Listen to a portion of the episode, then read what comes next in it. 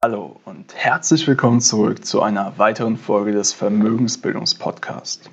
In der heutigen Folge möchte ich mich dem Thema Deflation widmen. Denn wie du weißt, ist es natürlich sehr wichtig zu verstehen, in was für wirtschaftlichen Rahmenbedingungen wir annehmen, uns in den nächsten Jahren zu bewegen. Denn die haben natürlich einen maßgeblichen Einfluss auf deine Investitionsentscheidung. Und ja, du hast bereits viel zum Thema Inflation gehört und das Thema Deflation ist eigentlich der Gegenpol, also das Gegenteil der Inflation. Und genau deswegen soll es heute in der Folge darum gehen, was ist Deflation, wie funktioniert Deflation und warum zum Beispiel die FED, aber auch andere Zentralbanken und Regierungen ja, Deflation als so gefährlich erachten. Und das ist wirklich eine ganz wichtige Folge, denn diese Konzepte Deflation, Inflation und was das fürs gesamte System bedeutet, das musst du verstanden haben. Also teil diese Folge mit Freunden, ähm, ja, von denen du einfach weiterhelfen möchtest, die es auch verstehen sollen, damit sie für sich in Zukunft bessere Investitionsentscheidungen treffen können. Bis gleich. Du willst als Frau mehr aus deinem Geld machen und endlich eigenständig selbstsichere Finanzentscheidungen treffen? Damit du die Freiheit hast, dein Leben so zu gestalten, wie du es dir wünschst, dann bist du hier genau richtig. Herzlich willkommen beim Vermögensbildungspodcast. Mein Name ist Florian Winkenbach. Ich bin erfahrener Finanzexperte und unabhängiger Finanzcoach für Frauen.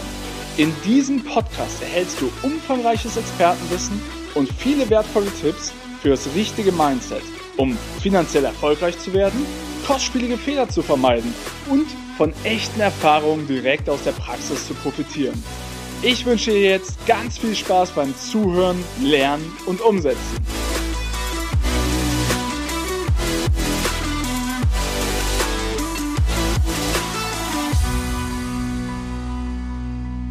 Also, schön, dass du dabei bist. Lass uns zu Beginn doch erstmal klären, was der Begriff Deflation eigentlich bedeutet. Und vielleicht fangen wir umgekehrt an, und zwar mit dem Begriff der Inflation. Bei der Inflation, dazu hatte ich auch bereits eine Folge in diesem Podcast gemacht, relativ zu Beginn, geht es ja darum, dass durch die Ausweitung der Geldmenge mehr Währung, also Geld im Umlauf ist und dieses Geld für die gleiche Anzahl an Produkten zur Verfügung steht, also um diese zu kaufen.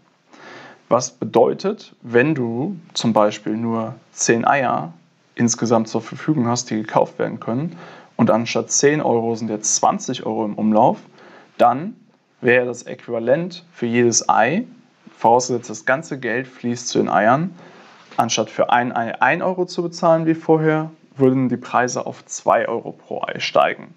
Also einfach, wenn man die Geldmenge in Relation zu den waren und Dienstleistungen setzt, dann ist es so, dass wenn ähm, ja, das, die Anzahl der Waren und Dienstleistungen gleich bleibt, aber die Geldmenge steigt, dass natürlich die Preise auch steigen müssen. Und die, bei der Deflation ist es genau das Gegenteil. Das bedeutet, dass es ja, zu einer Verringerung der Geldmenge kommt und dadurch gewinnt die Währung an Wert und die Preise fallen. Was bedeutet das? Also wenn jetzt zum Beispiel ähm, wir in ein Deflationsszenario kommen, weniger Geldmenge im Umlauf ist und du anstatt 10 Euro für die 10 Eier nur noch 5 Euro in der Tasche hast, beziehungsweise in der Wirtschaft äh, ja, im Umlauf sind, dann würden die Preise von jedem Ei auf 50 Cent fallen von einem Euro. Und du kannst dir einfach so vorstellen, dass weniger Geld zur Verfügung steht für die gleiche Anzahl an Waren und dementsprechend ja, auch die Relation fallen muss und die Preise entsprechend fallen. Und das kann sehr, sehr schnell gehen, wie zum Beispiel in der großen Depression in den 30er Jahren. Oder es kann aber auch langsam gehen, wie in Japan in den 90er Jahren. So, jetzt möchte ich dir aber ganz gerne noch ein bisschen die Auswirkungen erklären von der Deflation. Und zwar, Deflation führt ja dazu, dass Preise sinken und zwar dann auch aufgrund von mangelnder Nachfrage. Und das führt dazu, dass Unternehmen nicht mehr investieren, weil diese Investitionen einfach in Zukunft keinen Gewinn mehr abwerfen, weil die Konsumenten ja nicht konsumieren. Und warum konsumieren die Konsumenten nicht? Wenn wir in einer deflationären Welt leben, dann ist das Geld, also das Bargeld oder das Geld, was du auf deinem Konto hast, heute weniger wert als in der Zukunft. Und das heißt, jeder Konsument versucht ja dann sein Geld zu maximieren. Und wenn du dir in einem Monat, in einem Jahr oder in fünf Jahren mehr vom selben Euro leisten kannst wie heute, dann passiert das, dass halt unnötige oder nicht zwingend notwendige Konsumausgaben möglichst weit nach hinten geschoben werden. Weil die Produkte in Zukunft, oder weil zumindest die Menschen erwarten, dass die Produkte immer billiger werden aufgrund der Deflation. Und wenn das passiert, fallen natürlich die Gewinne der Unternehmen. Und wenn die Gewinnerwartungen der Unternehmen abnehmen, dann investieren diese Unternehmen weniger. Denn sie versuchen natürlich ähm, ja, keine unrentablen Investitionen zu tätigen. Und im nächsten Schritt versuchen sie dann auch noch ihre Kosten zu senken. Also sie schicken Menschen in Kurzarbeit, Standorte werden geschlossen, Menschen, also Arbeitnehmer werden entlassen, es kommt zu Lohnsenkungen. Und da muss man zum Beispiel sagen, dass wir es ja derzeit bereits sehen. Also ähm, zum Beispiel das ja, Beispiel bei Ryanair, da wurden den Piloten, also wurde die Pistole auf die Brust gesetzt und gesagt, okay, entweder ihr akzeptiert Lohnsenkungen oder wir müssen euch leider entlassen. Und in der großen Depression ging es damals so weit, dass das nominale Einkommen um 53 Prozent gefallen ist. Und das ist ja schon signifikant. Und die Konsequenz daraus ist dann, dass die Arbeitslosigkeit steigt, dass dadurch die Menschen weniger verfügbares Einkommen haben und dadurch dann auch wieder weniger konsumiert werden kann. Und in letzter Konsequenz fallen natürlich dann auch die Steuereinnahmen des Staates niedriger aus und gleichzeitig steigen die Kosten für den Staat einfach aufgrund der Tatsache, dass halt ähm, ja, zum Beispiel ähm, das Arbeitslosengeld, also die, die Mehrzahl oder die Anzahl an Menschen, die Arbeitslosengeld in Anspruch nimmt, steigt und dadurch zu einer Mehrbelastung ähm, ja, der Sozialausgaben kommt. Und in letzter Konsequenz kommt es dann vermehrt zu Insolvenzen von verschuldenden Unternehmen und Haushalten und Staaten. Und genau das ist der Punkt. Genau das ist der Punkt, warum sowohl die FED, andere Zentralbanken und Regierungen Deflation als so gefährlich erachten.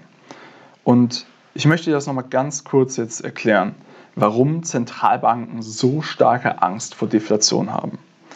Denn ein wichtiger, grundlegender Aspekt muss dazu verstanden werden.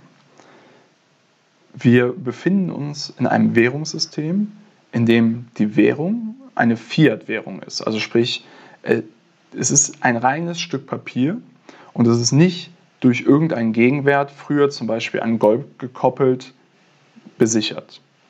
Das heißt, wir haben ein Währungssystem, das auf ja, quasi Schuldverschreibungen, also auf Englisch IOUs oder Schuldscheinen aufgebaut ist. Und das birgt immer das Risiko, dann zu implodieren, wenn es zu einer Deflation kommt. Und warum ist das so? Weil Schulden zu einer enormen Qual werden können in einem Deflationsszenario. Und wenn du dir irgendwelche Statistiken per heute anschaust, dann wirst du sehen, dass die Haushalte in vielen Ländern so hoch verschuldet sind wie noch nie, dass die Unternehmen so hoch verschuldet sind wie noch nie, dass die Staaten so hoch verschuldet sind wie noch nie und dass zum Beispiel die EZB ja, massives Gelddrucken ange, ähm, ja, angeraumt hat jetzt mit der Corona-Krise und dass die FED zum Beispiel schon über, ich glaube, es sind mittlerweile 4 Billionen Dollar an ja, Kapital oder an äh, ja, Unterstützungsleistungen in die Wirtschaft gepumpt hat seit März 2020. Also es geht um signifikante Summen, die die Schuldenstände global in den letzten Monaten auf Allzeithochs haben steigen lassen. Und die waren vorher schon auf Allzeithochs, wenn wir uns die Geschichte anschauen. Ja? Und jetzt möchte ich dir das mal an einem Privathaushalt erklären, warum das Deflationsszenario so gefährlich ist, wenn wir uns in einem System befinden, das auf Schuldscheinen und ja, IOUs aufgebaut ist und nicht durch irgendwelche harten ähm, ja, Vermögenswerte gedeckt ist. Also, das Beispiel wie folgt. Überleg dir mal oder nehmen wir mal eine Person, Ted, und der hat ein Einkommen von 2000 Euro. Und für sein Haus hat er eine Hypothek aufgenommen, also eine Immobilienfinanzierung. Und er muss monatlich 750 Euro Kreditrate leisten, um ja, die Hypothek zu tilgen. Dann bleiben ihm ja noch 1250 Euro für alles andere. So, jetzt kommen wir in ein Deflationsszenario. Was bedeutet das? Das bedeutet, in diesem Deflationsszenario sinkt ja alles. Also nicht nur die Preise, aber auch das Bruttoinlandsprodukt, äh, die Geldmenge und viel wichtiger für die Privatperson die Gehälter, also das eigene Einkommen. Das ist ja der wichtigste Posten, der sinkt leider auch. Und wie eben gesagt, also in der großen Depression ist das nominale Einkommen um 53 Prozent gefallen.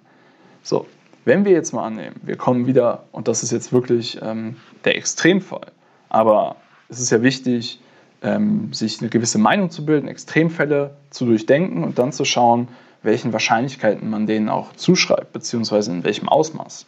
Also wenn wir jetzt mal annehmen, dein Einkommen oder Teds Einkommen sinkt um ja, 53 Prozent, dann bleiben von den 2000 Euro noch 940 Euro als Einkommen. Und vielleicht denkst du jetzt ja auch, die Preise fallen ja ebenfalls und somit bleibt alles gleich. Und das stimmt teilweise, aber nicht in der Gesamtheit. Denn zum einen ist es so, dass du natürlich laufende Verträge hast, wo die Preise nicht sofort fallen, sondern du halt noch preisgebunden bist für gewisse Laufzeiten. Aber wenn wir das außen vor lassen, dann ist es so, dass auch wenn die Preise fallen, um dem Gehalt zu entsprechen, deine Schulden fallen nicht. Und das ist wirklich ganz, ganz wichtig zu verstehen. Denn deine Schulden sind nominal. Was bedeutet das? Das bedeutet, es handelt sich um eine fest vereinbarte Zahl. Also der Kredit, die Höhe des Kredits verändert sich nicht aufgrund der Deflation und die Kreditrate bleibt gleich. Und wenn wir uns an das Beispiel von Ted mit seinen 2000 Euro Einkommen, das auf 940 Euro fällt, erinnern, zurückerinnern und dann eine Kreditrate von den ja, vereinbarten 750 Euro dagegen stellen, dann wirst du sehen, dass nicht mehr viel übrig bleibt, nachdem die Schulden bedient worden sind. Und was folgt daraus? Naja, wenn du nur noch 940 Euro Einkommen hast, 750 Euro Kreditrate, wie in Teds Fall, dann bleiben dir 190 Euro zu nehmen im Monat. Und selbst wenn die Preise fallen, wirst du mir sicherlich zustimmen, dass das nicht ausreicht. Und in der Konsequenz ist es dann so, dass Ted sein Haus verkaufen muss. Doch dadurch, dass die Preise alle fallen, erhält er weniger an Verkaufserlös, als er noch der Bank schuldet. Und das heißt, er hat dann zwar nicht mehr das Haus als Vermögensgegenstand, aber er hat noch teilweise die Schulden, die er weiterhin ableisten darf bei der Bank. Und jetzt ist es aber ganz wichtig auch zu verstehen, dass Schulden ja nur insofern werthaltig sind, wenn der Schuldner auch in der Lage ist, diese zu bedienen. Und das ist ein ganz großes Thema jetzt auch seit der Corona-Krise. Also was haben wir gesehen? Wir haben gesehen, okay, dadurch, dass äh, ja, der Lockdown kam, ähm, haben viele Leute, also viele Arbeitnehmer wurden in Kurzarbeit geschickt, viele Selbstständige oder Gastronomen zum Beispiel oder Unternehmer hatten direkt 100% oder sehr, sehr starke ähm, ja, Umsatzeinbußen. Und dann gibt es solche Sachen wie, dass wenn Mieter ihre Miete nicht zahlen können, dass es erstmal nicht so tragisch ist. In den USA zum Beispiel ist auch ganz stark bei so Leasing für Autos oder ja zumindest Autokredite dass ähm, da die Zahlen an ja, Personen, die bei ihren Raten im Rückstand sind, signifikant ansteigt, aber dass halt da wie so ein Moratorium etabliert worden ist, dass dann nicht direkt eingegriffen wird. Und das ist halt sehr verheerend, weil ähm, das bedeutet ja, dass diese Schulden möglicherweise wertlos oder zumindest nicht zu 100% zurückgeführt werden können, wenn sich die Lage nicht deutlich bessert. Und das bedeutet wiederum, dass die Banken, die diese Kredite herausgegeben haben, ja, Wertverluste haben, also sprich ähm, Korrekturen vornehmen müssen, Abschreibungen, was die, was die Kredite angeht, vornehmen müssen, dadurch die Gewinne fallen und ähm, dann zum Beispiel die Aktien der Banken fallen. Also das ist ja eine ganze Kettenreaktion, die darauf folgt. Ja? Warum erzähle ich dir das Ganze? Das Wichtige an diesem Beispiel war, dass du verstehst, dass selbst wenn die Preise fallen und dadurch natürlich ähm, dein, dein sinkendes Einkommen in Deflationsszenario vielleicht teilweise kompensiert wird, dass wenn Schulden gemacht worden sind, dass diese Schulden halt richtig wehtun können in einem Deflationsszenario, weil sie nominal sind und dementsprechend sich mit der Deflation nicht verändern. Und jetzt ist der entscheidendste Punkt eigentlich, warum Zentralbanken und Regierungen ein Deflationsszenario als so gefährlich betrachten und warum sie die ganze Zeit dafür plädieren, dass ja, zumindest eine 2% Inflation ähm, wichtig ist für die Wirtschaft. Denn der Staat leidet am selben Problem in einem Deflationsszenario. Er hat sehr viele fest vereinbarte Schulden und diese ändern sich nicht im Deflationsszenario. Aber, wie vorhin auch schon beschrieben, was so die Auswirkungen des Deflationsszenarios angeht, würden die Einnahmen des Staates fallen, also die Steuereinnahmen, genauso wie beim Privathaushalt. Und dementsprechend führt das dann zur Insolvenz des Staates im schlimmsten Fall. Und genau deswegen ist es halt so, weil die Schuldenstände auf Allzeithoch sind, weil der Staat schuldenfinanziert ist, ist es halt so, dass die Zentralbanken alles dafür tun werden, meiner Meinung nach, dass wir nicht in ein Deflationsszenario rücken, sondern so wie die Fed es im Ende August bereits bekannt gegeben hat, dass sie alles und wirklich alles dafür tun wird, dass langfristig im Durchschnitt sogar jetzt eine Inflationsrate von 2% erreicht wird. Und jetzt verstehst du auch, warum das so wichtig ist, weil sonst das ganze System, das auf Schulden finanziert ist, was ja nichts anderes bedeutet, als wir, wir konsumieren Kaufkraft von unserer Zukunft bereits heute. Und dieses ganze System droht sonst zusammenzubrechen. Und es ist ganz wichtig, es gibt zum Beispiel von Ben Bernanke, dem ja, früheren Fed-Präsidenten, eine Rede. Und die hat den Titel Deflation, also Deflation, Making Sure It Doesn't Happen Here. Und diese Rede ist, ich glaube, Anfang der 2000er. Und er sprach darüber sogar, Geld aus Helikoptern zu werfen. Also so eine krasse Maßnahme, einfach nur, um dafür zu sorgen, dass Deflation in den USA nicht vorkommt. Und in der Rede hat er auch schon offenbart, wie weit die Fed bereit ist zu gehen, um Deflation zu verhindern. Also immer weiter Geld drucken, Zinsen auf 0% senken. Ich meine, das kommt uns ja bestens bekannt vor in dem derzeitigen Zeitalter. Und Geld in die Wirtschaft pumpen durch den Kauf von Vermögenswerten. All das geschieht gerade und zu Ausmaßen, die bis dahin nicht bekannt waren und die wir vorher noch nie gesehen haben. Und das ist wirklich ähm, ja, dramatisch. Denn im nächsten Schritt, um Deflation wirklich zu verhindern, muss die Fed möglicherweise sowohl das Ausmaß der Käufe ausweiten, das hat sie ja bereits auch schon getan, als auch das Menü. Und das sehen wir auch bereits. Also, dass sie jetzt teilweise ja, äh, Junk Bonds, also High Yield Bonds aufkauft, dass sie äh, deutlich mehr Volumina, was Mortgage-Backed Securities aufkauft, dass sie langlaufende Staatsanleihen aufkauft, anstatt nur kurze T-Bills. Und ja, das sind wirklich ähm, gravierende Schritte, die wir in der Geschichte einfach in diesem Ausmaß noch nicht gesehen haben. Und ich hoffe, dass du verstanden hast, was Deflation bedeutet, wie Deflation funktioniert, dass zwar die Preise fallen, aber auch die Gehälter fallen, dass äh, in der Konsequenz die Gewinnerwartungen der Unternehmen fallen, die Steuereinnahmen des Staates fallen und dass das Einzige, was konstant bleibt, die nominalen Schulden sind und dass das dann zu einer Schuldenfalle führen kann, die das System zum Scheitern verurteilt. Und dass das sowohl auf der Ebene des privaten Haushalts, des Unternehmens, als auch auf der Ebene des Staates passiert.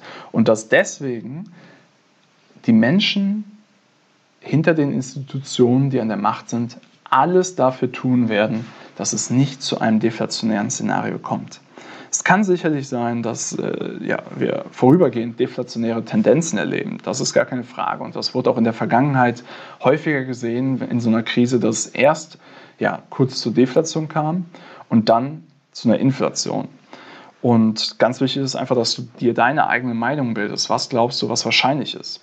Derzeit sehen wir es so in der Eurozone, dass ja, die Inflationsrate gegen Null tendiert, was aber hauptsächlich dadurch getrieben ist, dass ja, Öl so billig geworden ist und dadurch die Energiepreise signifikant gefallen sind, was aber nicht zwingend direkt bei dir als Privatkonsumenten ankommt, weil du ja einen laufenden Vertrag hast, wo der Preis schon fixiert war. Ähm, und gleichzeitig steigen aber die Preise für Lebensmittel zum Beispiel. Und das ist ja was, was jeder von uns konsumieren muss. Und das heißt, einfach nur auf diese ja, Schlagzeile zu schauen, oh ja, Inflation bei 0% oder leicht negativ oder was auch immer da ähm, ja, der letzte, die letzte Zahl war, ist halt nicht genug, sondern man muss sich halt vor Augen führen, das ist ein gewisser Warenkorb, der zusammengestellt wird, der angeblich repräsentativ für ja, den Durchschnittsmenschen sein soll und ähm, dass wir jedoch vielleicht auf diesen Warenkorb gesehen derzeit deflationäre Tendenzen betrachten. Aber wenn du deinen eigenen Lebensstil dir anschaust und schaust, ähm, ja, welche Preise steigen, welche fallen, dass vielleicht im Schnitt für dich derzeit die Kosten so gestiegen sind. So, das wollte ich dir vermitteln und ich sage dir eins, diese Folge, hör sie dir an, Falls du es nicht verstanden hast, hör sie dir nochmal an. Gerne schreib mir auch eine E-Mail, wenn du noch Fragen hast. Und bitte, bitte teil diese Episode mit deinen Freunden, denn es ist ganz, ganz wichtig zu verstehen, derzeit diese makroökonomischen Themen, Deflation, Inflation, ähm, welche Auswirkungen das hat, um sich dann entsprechend positionieren zu können für deine Anlagestrategie. Und das wird einer der Kernfaktoren sein, für den Erfolg deiner Anlagestrategie. Und dementsprechend ist es so wichtig, diese zwei Camps zu verstehen und auch zu verstehen, warum es vielleicht weniger wahrscheinlich ist, dass wir eine langfristige Deflation haben werden oder warum es vielleicht wahrscheinlicher ist, je nachdem, was, wie du da deine Schlüsse daraus ziehst. Meiner Meinung nach, ich glaube eher, dass es mittelfristig zu einer stärkeren Inflation kommt, dass es aber kurzfristig deflationär werden kann und dementsprechend ähm, ja, bestimmte Anlageklassen, die halt in einem Inflationsszenario besser performen, zu bevorzugen wären. Du, was Deflation ist, was die Auswirkungen sind und warum die Zentralbanken und die Regierungen so Angst davor haben. Und das kannst du dann für dich nutzen. Also ich hoffe, diese Episode war sehr hilfreich. Sei gespannt, es kommen noch weitere solche Episoden in den nächsten Wochen. Und ja, bis dahin wünsche ich dir alles Gute, dein Florian.